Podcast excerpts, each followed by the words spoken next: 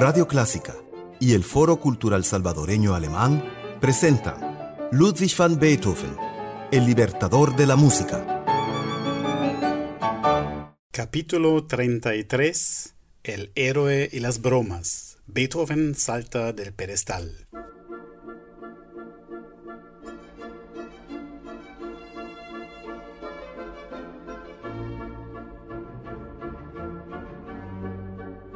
Hola, ¿qué tal? Bienvenidos a bordo en nuestro viaje por el mundo de Beethoven, en el año de los 250 años de su nacimiento.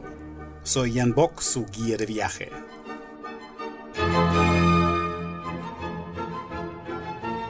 Ya hemos llegado al año 1812. Beethoven tiene 41 años de edad y sufre varios problemas de salud.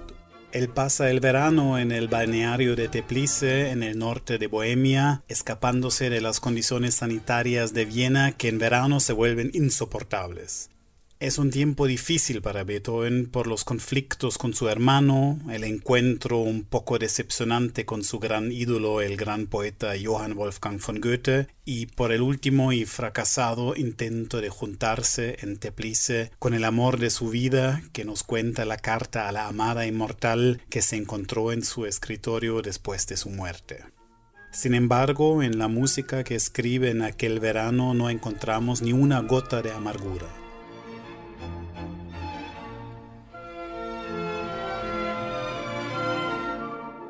Su octava sinfonía es tan alegre, ligera y chistosa que confunde al público desde su estreno hasta hoy que se espera otra obra extensa, excéntrica y dramática al estilo de sus sinfonías anteriores.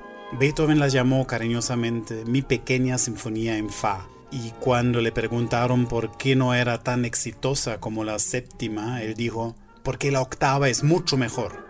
Entonces en este capítulo vamos a explorar algunas de sus calidades escondidas.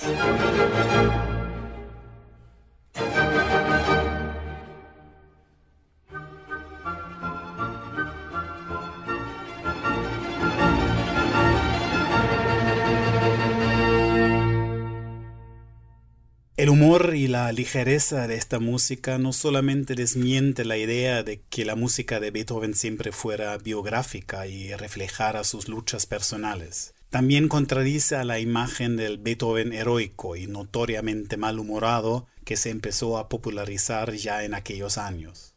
El mismo Beethoven que rompió todos los paradigmas de la música clásica y sacudió la sala de conciertos con sus obras temerarias, bizarras y hasta políticamente provocadoras, ahora aparentemente regresa al entretenimiento despreocupado y a las formas clásicas de su ídolo Mozart y de su maestro Haydn. Tomemos como ejemplo y referencia el movimiento final de la Sinfonía número 88 de Joseph Haydn.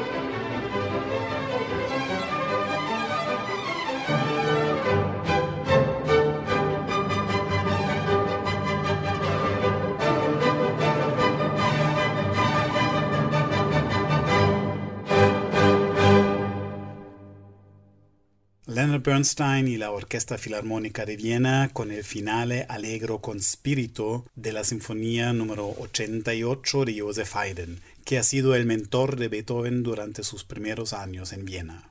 En el capítulo 10 de esta serie analizamos cómo Beethoven aprendió sobre todo el humor musical de Haydn, lo que ahora 20 años después da sus frutos en la octava sinfonía. El humor musical vive de la creación de falsas expectativas y de las sorpresas cuando se ponen o quitan las máscaras. Así que la primera broma es la mera existencia de esta obra como otra espelta muchacha entre gigantes que igual que la cuarta sinfonía no cumple con las expectativas de ser igual de grandilocuente de sus hermanas. Esta actitud positiva de una sorpresa alegre queda evidente desde la entrada del radiante y danzante primer tema.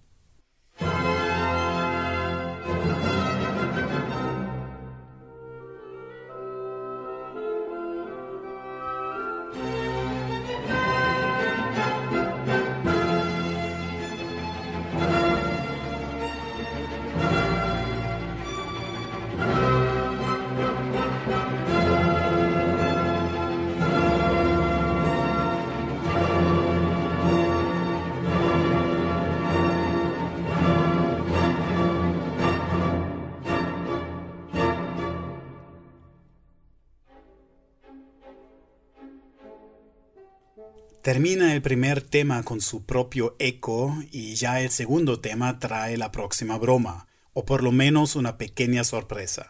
Inicia con una melodía y un ritmo claro, pero pierde el rumbo, tanto armónica como rítmicamente. Se queda parado en tierra de nadie, en un pianísimo misterioso.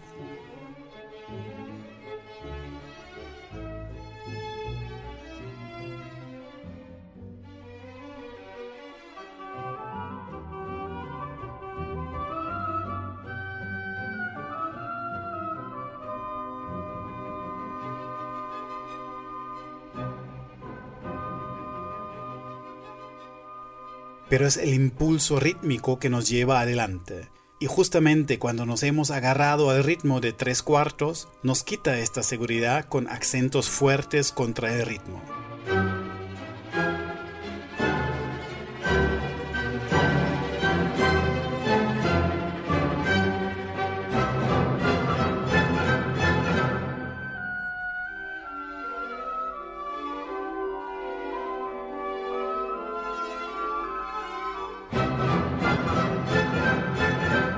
Exposición, que es la sección que introduce el material temático, termina con unas obsesivas convulsiones rítmicas al mejor estilo extático de la séptima sinfonía. Y otra sorpresa, la cuarta repetición, marcada por los timbales, resulta ser la entrada del tema principal porque ya estamos en la repetición de la exposición. Y todo eso pasa en menos que dos minutos.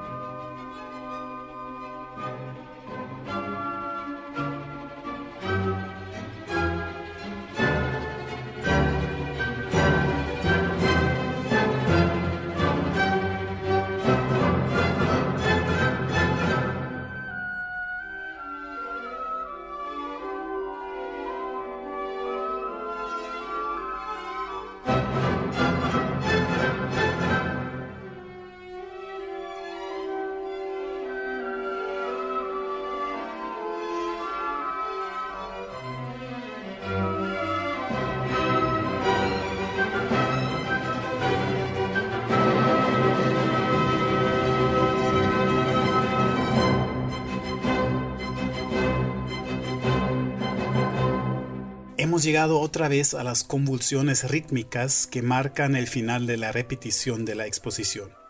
Ahora viene la sección de desarrollo que tiene la función de generar un desarrollo dramático a partir de las tensiones encontradas en el material presentado anteriormente.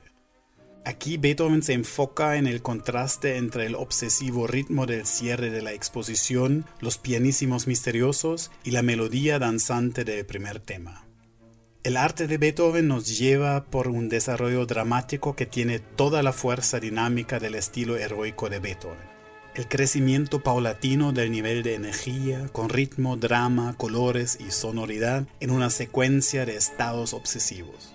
Y como debe ser, en el momento de la culminación del fortísimo más largo de toda la época, cuando la tensión ya no es más sostenible, entra triunfantemente colmando el alboroto el alegre tema principal, diciéndonos que ya llegamos a la sección de la recapitulación de los temas principales.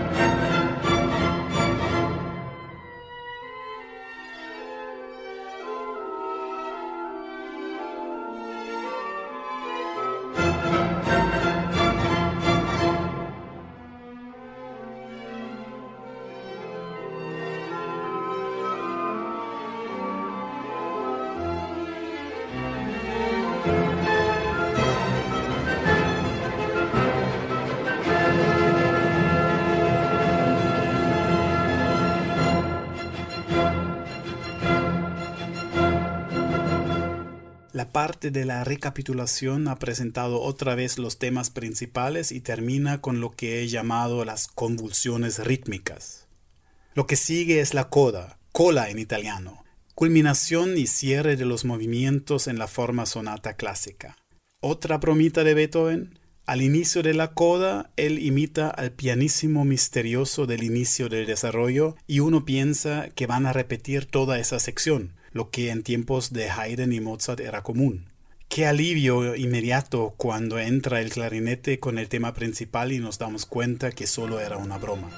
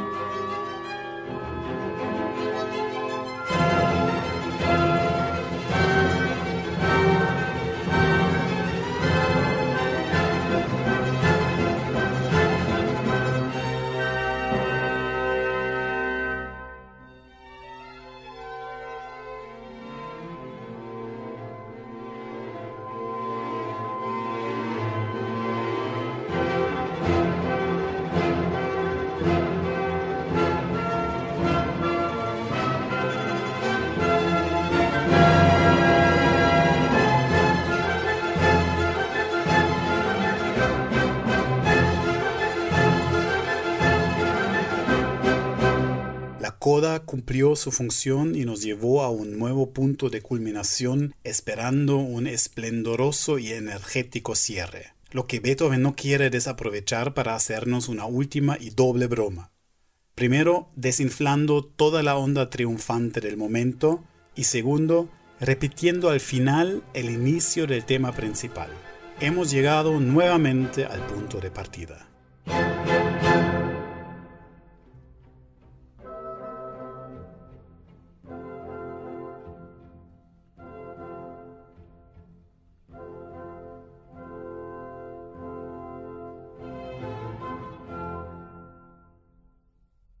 Estamos escuchando una grabación de la octava sinfonía de Beethoven con la orquesta canadiense Tafelmusik, bajo la dirección del director alemán Bruno Weil.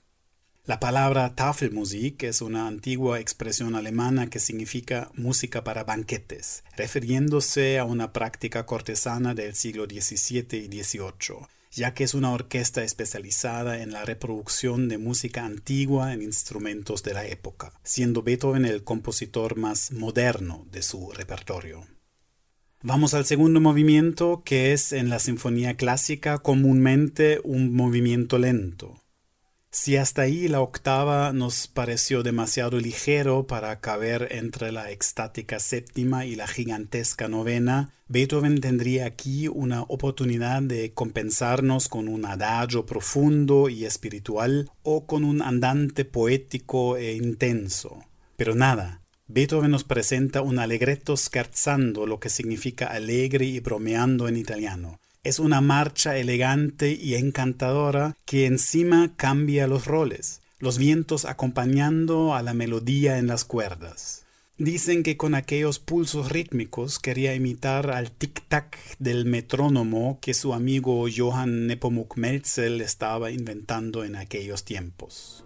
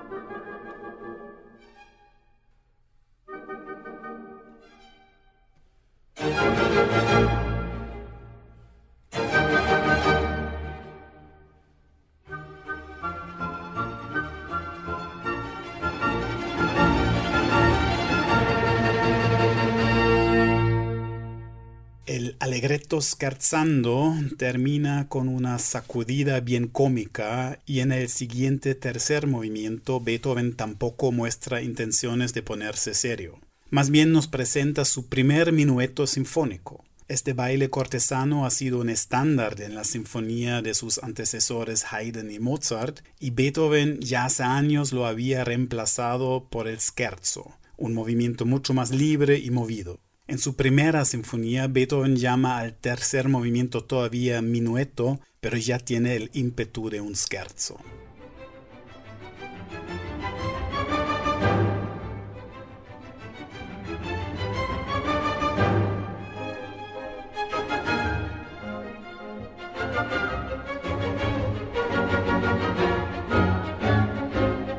Su octava sinfonía, Beethoven hace un viaje al tiempo de las anticuadas fiestas cortesanas del antiguo régimen, donde la sociedad aristócrata bailaba el minueto a la moda francesa.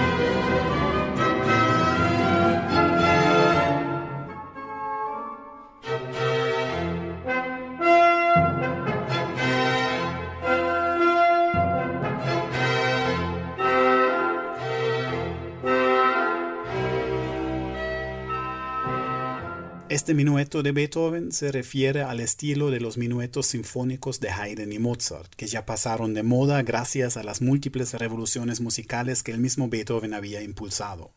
Escuchemos como referencia el minueto de la Sinfonía número 39 de Wolfgang Amadeus Mozart.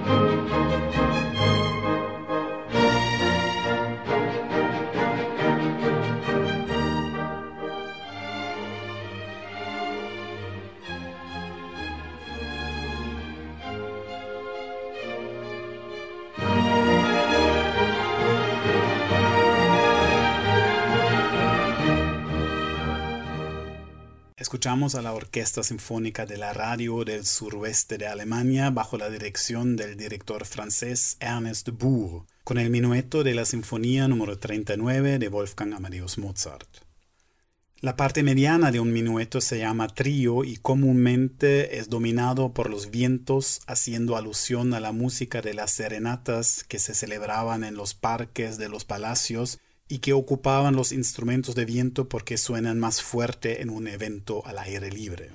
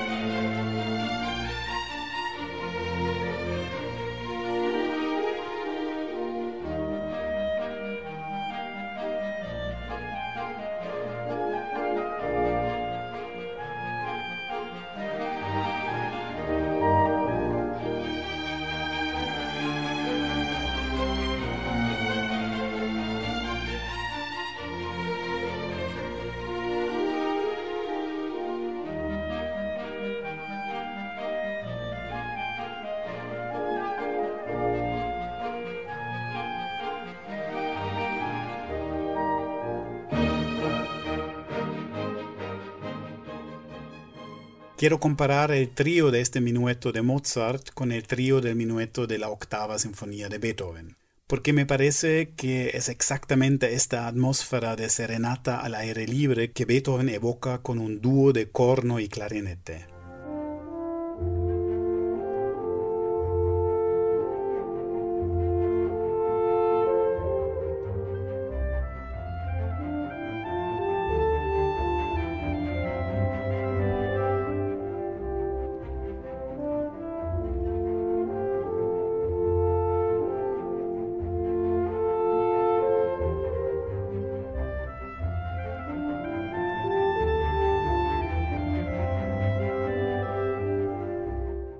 Segunda parte del trío pasa algo fascinante. Beethoven, que nos ha llevado de retroceso a las serenatas del siglo XVIII, cambia abruptamente de dirección y con las siguientes riquísimas armonías en los violines nos anticipa el sonido romántico de Johannes Brahms, un salto visionario de 50 años en la historia de la música.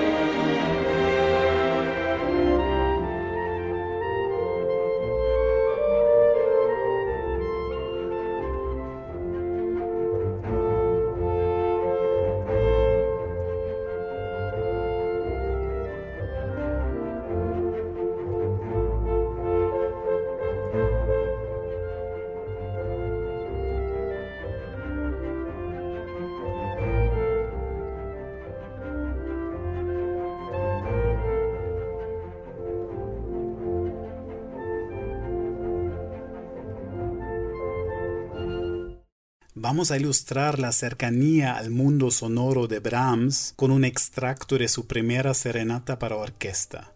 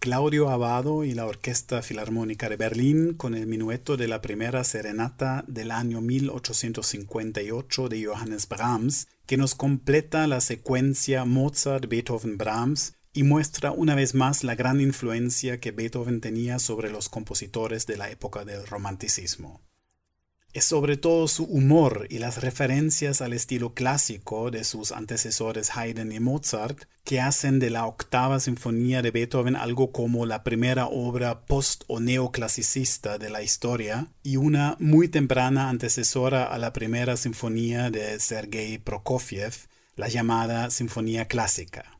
Prokofiev la escribió en San Petersburgo en 1917, el año de la Revolución rusa, como ejercicio de trasladar el estilo de Joseph Haydn al siglo XX.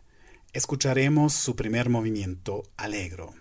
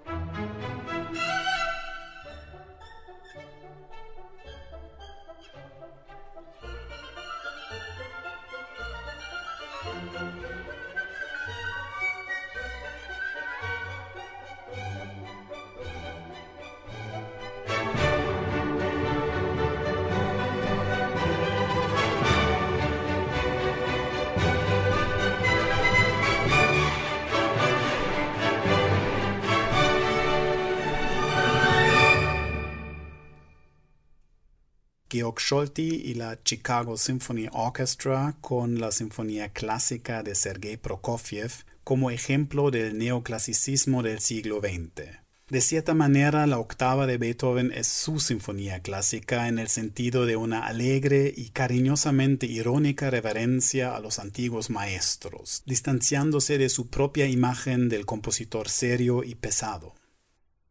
El movimiento final en la sinfonía en el estilo clásico de Haydn es un movimiento rápido, festivo y virtuoso, y así viene el cuarto movimiento de la octava sinfonía de Beethoven también, ligero y veloz hasta que de repente nos sacude el ruido de una nota falsa en fortísimo, pero no se preocupen, sigue la fiesta.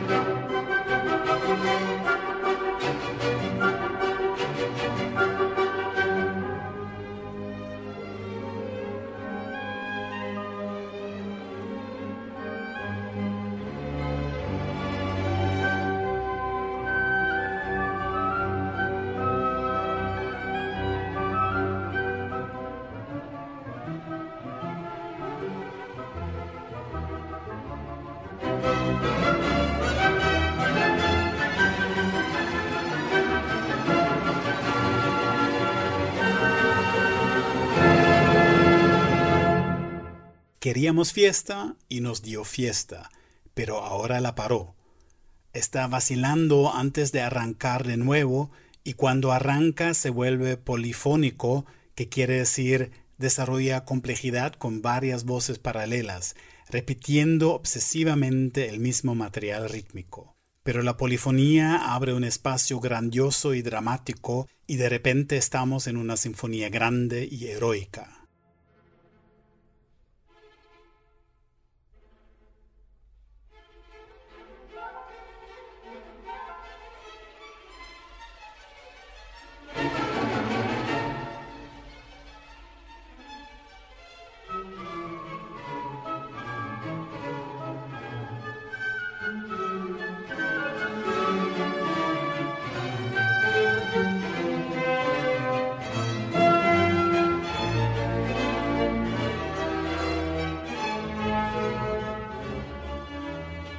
Culminación, Beethoven se obsesiona con una figura rítmica con toda la orquesta y justamente cuando el nivel energético está en lo más alto, desinfla todo y nos quedamos con el pulso grotesco del fagot con los timbales, diciendo, solo es una broma.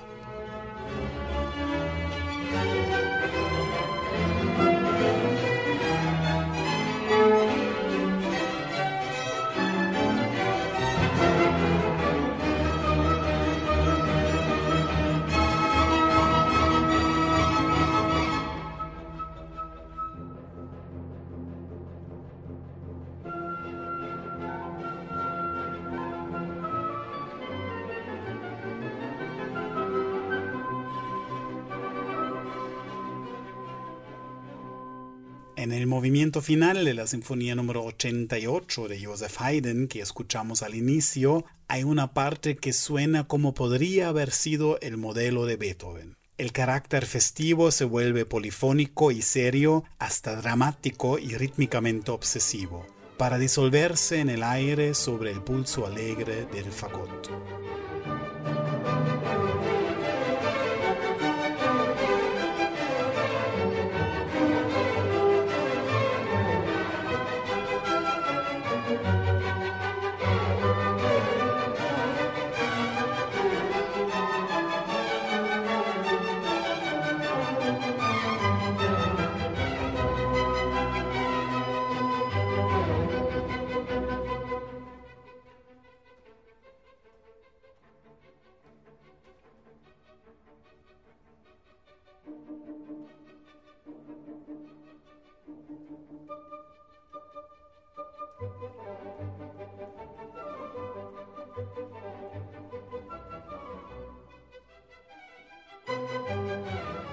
Escuchamos otra vez Leonard Bernstein y la Orquesta Filarmónica de Viena con una parte de la Sinfonía número 88 de Joseph Haydn para demostrar que es totalmente falso lo que Beethoven decía cuando hace muchos años tomaba clases con Haydn. Dijo, de Haydn no aprendí nada.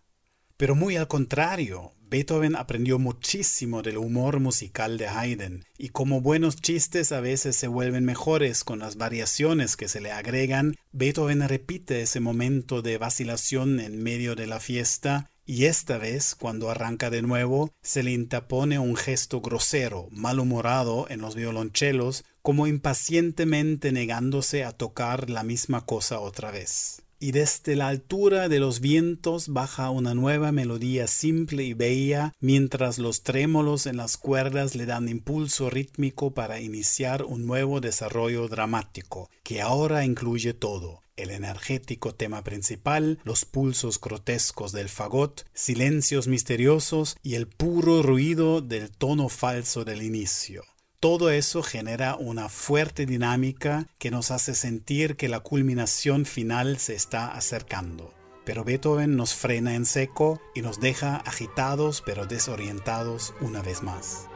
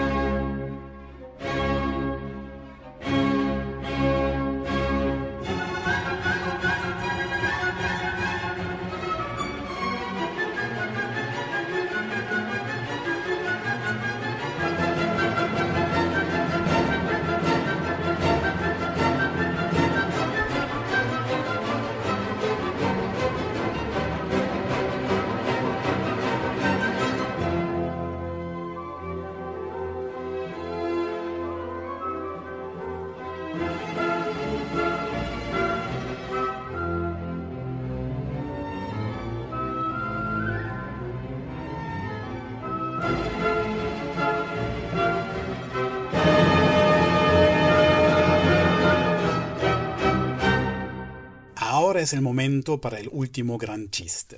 ¿Se acuerdan del cierre desinflado del primer movimiento? Ahora Beethoven exagera en el sentido contrario y nos presenta un cierre demasiado grande y pomposo. Parece una caricatura del triunfante estilo del movimiento final de la grandiosa Quinta Sinfonía. Escuchemos cómo termina la quinta que ha llegado per aspera ad astra, por las asperezas a las estrellas. Thank you.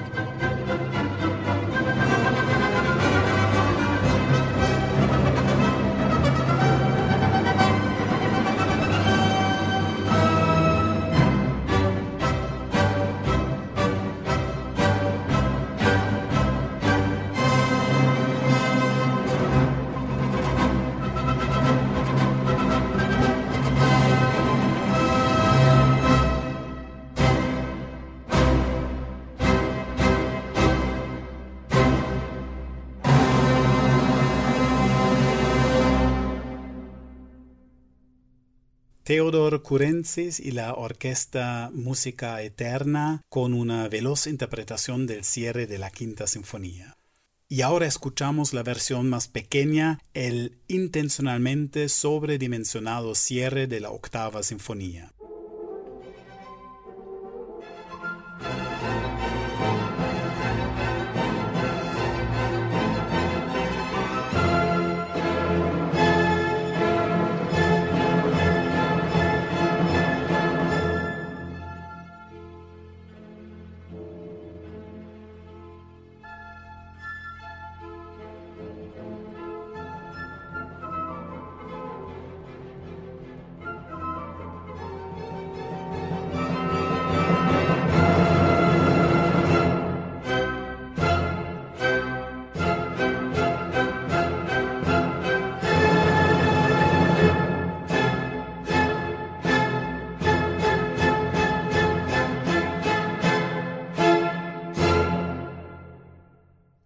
Orquesta Tafelmusik de Toronto en instrumentos de la época bajo la dirección de Bruno Weil con la octava sinfonía de Ludwig van Beethoven que representa un logro artístico y humano que no se puede estimar demasiado alto.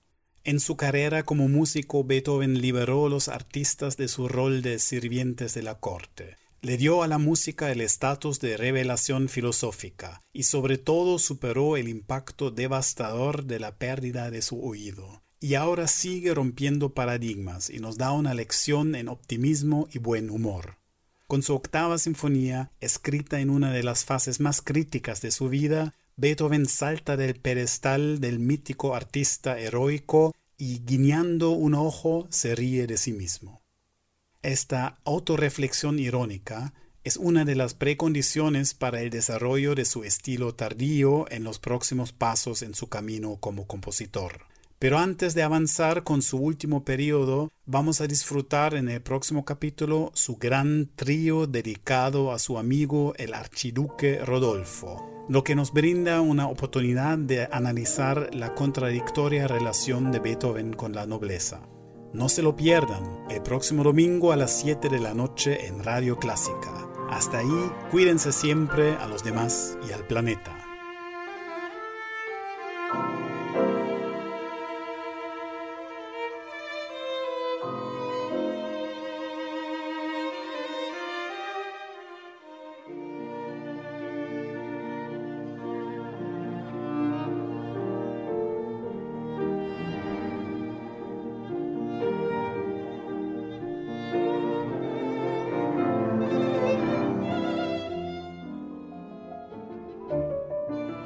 Radio Clásica y el Foro Cultural Salvadoreño Alemán presentaron Ludwig van Beethoven, el libertador de la música